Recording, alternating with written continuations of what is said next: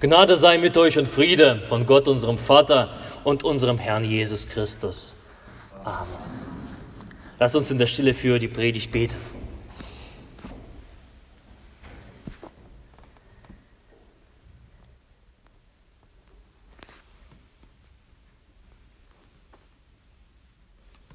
Herr, dein Wort ist meines Fußes Leuchte und dein Licht auf meinem Wege.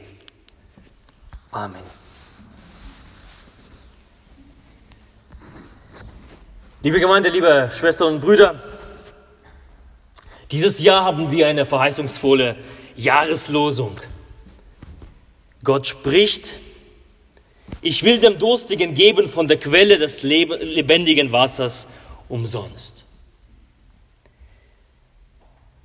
Diese Bibelstelle sagt uns, es gibt neben dem, dem, dem natürlichen Hunger den, und dem natürlichen Durst die ein Mensch leidet, einen inneren Hunger und einen inneren Durst. Der Mensch, der lebt nicht nur von Brot allein.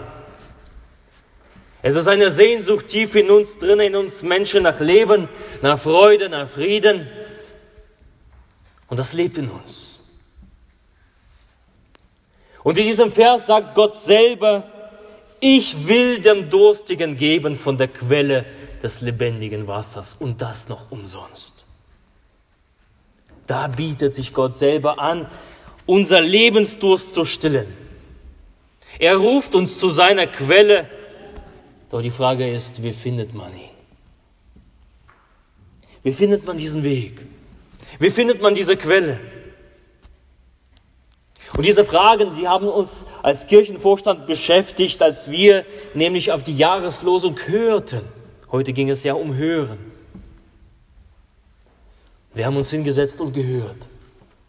Was möchte Gott für unsere Gemeinde in diesem Jahr mit diesem Vers sagen? Und daraus ist eine Gemeindevision für 2018 erwachsen. Die drei Sterne zur Quelle. Vielleicht, wenn du schon einmal das Gemeindeblatt aufgeschlagen hast, Seite 7, Seite 8. Drei Sterne zur Quelle, drei Sterne, die sollen uns helfen, zur Quelle zu kommen. Drei Sterne zeigen uns den Weg zur Erfüllung, zum Stillen des Lebensdurstes. Und so wollen wir in diesem Jahr diese drei Sterne fokussieren. Wir wollen ihnen nachgehen, wie damals die Weisen aus dem Morgenland. Sie sind einem Stern nachgefolgt und wir wollen dieses Jahr drei Sterne nachfolgen zu der Quelle hin. Am Ende wartet die Quelle, wo wir uns satt trinken dürfen. Drei Sterne also. Und diese drei haben wir rausgehört. Die Beziehung zu Jesus ist die eine, der eine Stern. Die Beziehung untereinander. Und der dritte Stern, die Beziehung im Dienst. Und heute an dem Tag meiner Einführung, da möchte ich besonders den dritten Stern beleuchten die Beziehung im Dienst, möchte ich mit uns ins Gespräch darüber kommen. Denn die Beziehung der Gläubigen untereinander im Dienst für Gott ist nicht weniger wichtiger als die Beziehung zu Jesus und die persönliche Beziehung zwischen den Gemeindegliedern. Eine Dienstgemeinschaft, das macht Christen aus. Das zu verstehen, das zu verinnerlichen, das zu leben, ist ein Stern zur Quelle, ist ein Stern zu der Erfüllung unseres Lebens. Denn eine Dienstgemeinschaft, die Beziehung im Dienst führt eben zu der Erfüllung und zu Freude am Herrn. Und als Bibeltext habe ich heute uns einen Text ausgewählt, der mir die, die letzten Wochen begegnete bei meiner Bibellese. Ein Text aus dem Alten Testament und kurz vielleicht etwas zur Vorgeschichte da ist das Volk Israel und das verlässt gerade Ägypten. Spektakulär geschieht das. Wir lesen von einer Feuersäule, von, von einer Wolkensäule, wo Gott selber sein Volk durch die Wüste führt. Da wird ein Meer zerteilt. Dahinter liegt das Rote Meer. Zurück sind geblieben ist, ist eine zerschlagene, untergegangene Armee der Ägypter in den Fluten als das Meer sich wieder zusammenschließt. Das Volk Israel zieht aus der Sklaverei raus, raus in die Freiheit hin, in das von Gott verheißene Land. Doch wie wir das im Alten Testament nachlesen können, wird das kein Spaziergang in der Wüste sein. Probleme und Feindseligkeiten von Beginn an und sie begegnen diesem Volk, sie begegnen den Israeliten und so eine Begebenheit, da, davon lesen wir das, daran erinnert uns das zweite Buch Mose, Kapitel 17 und das möchte ich uns heute vorlesen. Da kam Amalek und kämpfte gegen Israel in Rephidim.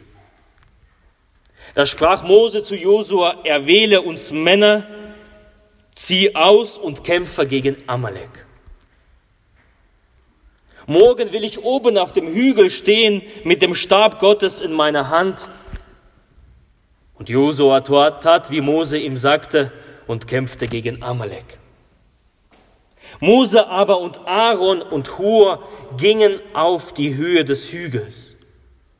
Und wenn Mose seine Hand emporhielt, siegte Israel. Wenn er aber seine Hand sinken ließ, siegte Amalek. Aber Mose wurden die Hände schwer. Darum nahmen sie einen Stein und legten ihn hin, dass er sich darauf setzte. Aaron, aber und Hur stützten ihm die Hände auf jeder Seite einer. So blieben seine Hände erhoben, bis die Sonne unterging. Und Josua überwältigte Amalek und sein Volk durch, die, durch die des Schwertes Schärfe. Der Herr segne uns dieses Wort. Kaum draußen in der Freiheit steht den Israeliten eine Macht entgegen, die ihnen diese Freiheit rauben möchte. Auf dem Weg zu den Quellen, woraus Milch und Honig fließen, so wurde das verheißene Land genannt, gibt es plötzlich Hindernisse. Sie beeinträchtigen ein Vorwärtskommen, sie bedrohen das Ankommen, sie gefährden die Vision, und dagegen setzen sich die Israeliten zu Wehr. Und das geschieht mit dem Segen Gottes und mit dem Einsatz der Männer Gottes. Da ist ein Mose. Er selber kämpft zwar nicht mit, aber er streckt die Hände aus zum Segen über das Volk und das Volk ist unter dem Segen Gottes. Doch auch ein Mose ermüdet. Auch ein Mose lässt die Arme sinken. Und in diesem Moment gewinnt der Feind überhand. Doch an Moses Seite sind treue Männer. Sie stehen mit Mose in einer Dienstgemeinschaft. Sie stützen Mose die Arme, sodass die Hände wieder zum Segen emporgehen. Und am Ende, wie wir lesen, trägt Israel den Sieg davon und kann weiterziehen. Weiter auf dem Weg in das segensreiche Land Gottes. Gesegnet war das Volk, gesegnet war das Volk, das Männer Gottes hatte, die segnend und fürbettend für sie einstanden. Und gesegnet war Mose, der in einer Gemeinschaft des Dienstes lebte, der Menschen an seiner Seite hatte und die Hände, die ihn trugen. Es ist ein erhebendes Gefühl zu spüren, dass man getragen wird. Dass man den anderen sich anvertrauen kann. Dass man darauf setzen kann, dass, dass der Nachbar neben dir dich tragen kann. Ein erhebendes Gefühl. Ganz buchstäblich und eindrücklich kann das jemand sagen, der schon einmal Stage Diving gemacht hat oder, oder wie äh, Crowdsurfing. Das ist, wenn ich mich jetzt von der Kanzel runterstürze und viele Leute sind hier unten und fangen mich mit Händen auf. Das nennt man Stage Diving oder Crowd Surfing. Und unzählige Male habe ich das früher erlebt bei Konzerten. Da geht man auf die Bühne, man nimmt Anlauf und springt in die Menge. Und es ist das Vertrauen da, die Hände sind da, die tragen einen. Und das funktioniert. Man wird getragen. Etwas Ähnliches haben wir mit den Konformanten gemacht. Hier vorne sitzen die wunderbaren Konformanten. Vor drei Wochen. Da haben wir ebenso Vertrauensspiele gemacht und sowas Ähnliches Wir waren zwar nicht ein Konzert und nicht eine ganze Masse von Leuten, aber einige waren da und die Konformanten durften sich in die Hände der anderen hineinfallen und sie konnten das nachspüren. Ja, es ist ein bisschen Angst da, sich dem anderen anzuvertrauen, aber es fühlt sich gut an, oder? Hat sich das gut angefühlt? Scholina, du bist doch reingefallen in die, in die Arme deiner Kameraden. Es ist was Herrliches. Es gehört ein Vertrauensvorschuss da und dann das zu erleben, dass man getragen wird. Aber ein Abflug von der Bühne in einen leeren Saal kann sehr schmerzhaft sein. Habe ich auch schon mal erlebt. Und wisst ihr, gesegnet ist die Gemeinde, wo es Crowdsurfing funktioniert. Gesegnet ist die Gemeinde. Wo Schwestern und Brüder da sind, um einander aufzufangen. Gesegnet ist diese Gemeinde. Wo Schwestern und Brüder da sind, die nicht die Hände in den Schoß legen, im Denken, es wird schon jemand anders machen, sondern die stützend zur Seite stehen. Gesegnet ist diese Gemeinde. Gesegnet ist die Gemeinde, wo Schwestern und Brüder in einem gemeinsamen Dienst stehen. Es ist eine gesegnete Gemeinde. Gesegnet ist die Gemeinde, die sich in einer Dienstbeziehung versteht. Deren Glieder sich der Beziehung im Dienst verschreiben, um einander die Arme im Dienst zu stützen. Gesegnet ist diese Gemeinde. Wisst ihr was, vor uns sind keine Amalekiter oder Menschen, die, gegen die wir kämpfen müssen, wie im Falle Israel. Paulus sagt an einer Stelle, unser Kampf ist nicht gegen Fleisch und Blut, aber wir führen dennoch jeden Tag einen Kampf. Wir führen einen Kampf, den täglichen Kampf mit Mächtigen und Gewaltigen, mit Mächten und Prinzipien dieser Welt. Unser Kampf ist gegen die Finsternis in dieser Welt.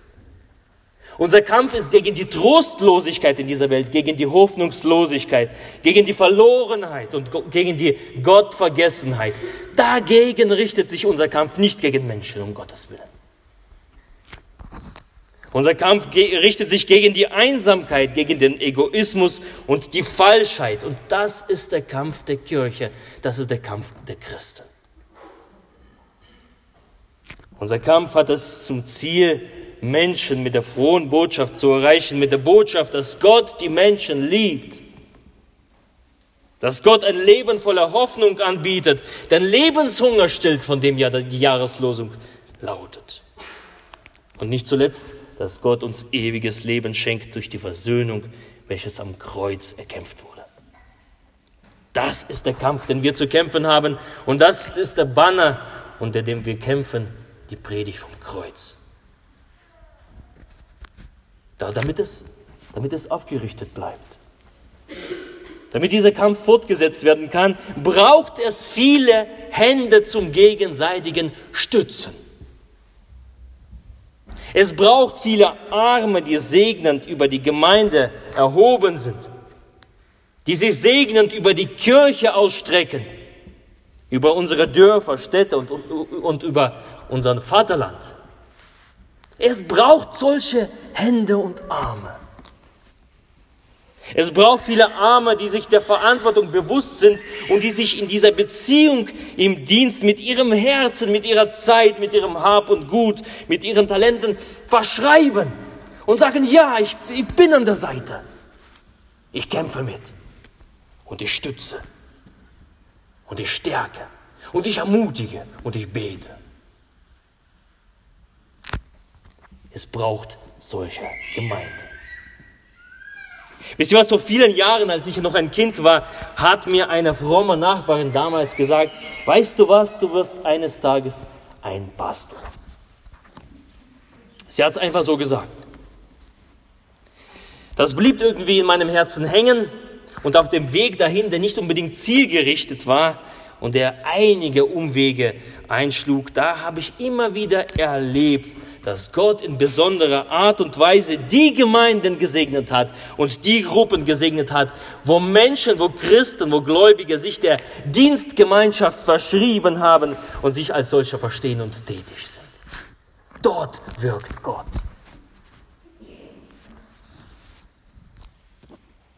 Nun, und es ist soweit. Das, was damals die Nachbarin gesagt hat, die Ständigwerdung als Pfarrer, ich bin froh darüber und ich empfinde das als ein großer Privileg, diesen Dienst zu tragen. Und auch hier merke ich immer wieder, ich bin nicht allein. Es sind segnende Hände und stützende Arme da, ohne die würde das gar nicht gehen. Und Jesus gibt den Sieg. Es sind Menschen da, die Christen sind da, die in dieser Beziehung schon hingebungsvoll leben, ja. Die geben sich hin, die geben ihrer Zeit in ihr Herz und ihr Herzblut. Und zu meiner Einführung, da darf ich mir von Gott, von Gott etwas erbitten und ich hoffe auch von der Gemeinde etwas erwünschen. Und ich erwünsche mir oder wünsche mir eine Gemeinde, wo, die, wo jede Hand den Arm seines Bruders und seiner Schwester stützt. So eine Gemeinde wünsche ich mir. Ich wünsche mir eine Gemeinde, die mehr und mehr lernt, füreinander da zu sein. Die lernt mit Herz und Seele sich zu verschreiben in dieser Dienstbeziehung und sich als solche versteht. So eine Gemeinde wünsche ich mir. Und ich hoffe, dieser Wunsch, ja, der kommt an. Ich wünsche die Gemeinde, wo Christen in einer Gemeinde eine Vision, eine, ein Ziel haben. Wo die, Gemeinde, wo, wo die Christen diese Erfüllung, die Gott verspricht in der Gemeinschaft, in der Dienstgemeinschaft, wo dort diese Erfüllung kommt. Und wisst ihr was? Es werden die Gemeinden im Kampf bestehen und nur die Gemeinden werden Zukunft haben, wenn die Beziehung im Dienst bei ihnen Priorität hat. Nur solche Gemeinden werden Zukunft haben. Wenn die Christen sich dieser Beziehung im Dienst verschreiben, wenn nicht jeder zu Hause bleibt, nicht jeder für sich selber, sondern füreinander, beieinander, und in dieser Welt, nicht zu Hause. So eine Gemeinde wünsche ich mir. Wenn die Christen gemeinsam diese Vision tragen. Und zum Ende möchte ich ein Lied zitieren, was nicht unbedingt mein Lieblingslied ist, aber dennoch äh, steckt da viel Wahrheit drin. Da ist viel Wahrheit zu finden, wenn wir so leben, wie es in diesem Lied heißt. Keiner ist nur immer schwach und keiner hat für alles Kraft. Jeder kann mit Gottes Gaben das tun, was kein anderer schafft. Keiner, der noch alles braucht und keiner, der schon alles hat. Jeder lebt von allen anderen. Jeder macht die anderen satt. Und dann der Refrain. Gut, dass wir einander haben, gut, dass wir einander sehen, Sorgen, Freude, Kräfte teilen und auf einem Wege gehen. Gut, dass wir nicht dass wir nicht nur uns nur haben, dass der Kreis sich niemals schließt und dass Gott, von dem wir reden, hier in unserer Mitte ist. Herrlich. Denn das stimmt. Dort, wo Christen sich als eine Einheit verstehen und in einer Dienstbeziehung leben, sprich gemeinsam für die Sache Gottes eintreten, da wird Jesus sein. Das verspricht Gott, das haben wir heute gelesen. Ich werde bei euch bleiben bis ans Ende der Tage. Er beruft seine Jünger. Und Jesus ist der helle Morgenstern, der keinen Untergang mehr kennt. Er führt uns zur Quelle des lebendigen Wassers. Und ich lade dich heute vielleicht neu oder vielleicht wiederholt lade ich dich ein, folge diesem Stern. Nimm Platz an der Seite deiner Schwestern und Brüdern, stütze sie, wirke mit in der Gemeinde, lebe in der Beziehung des Dienstes. Es gibt viel zu tun.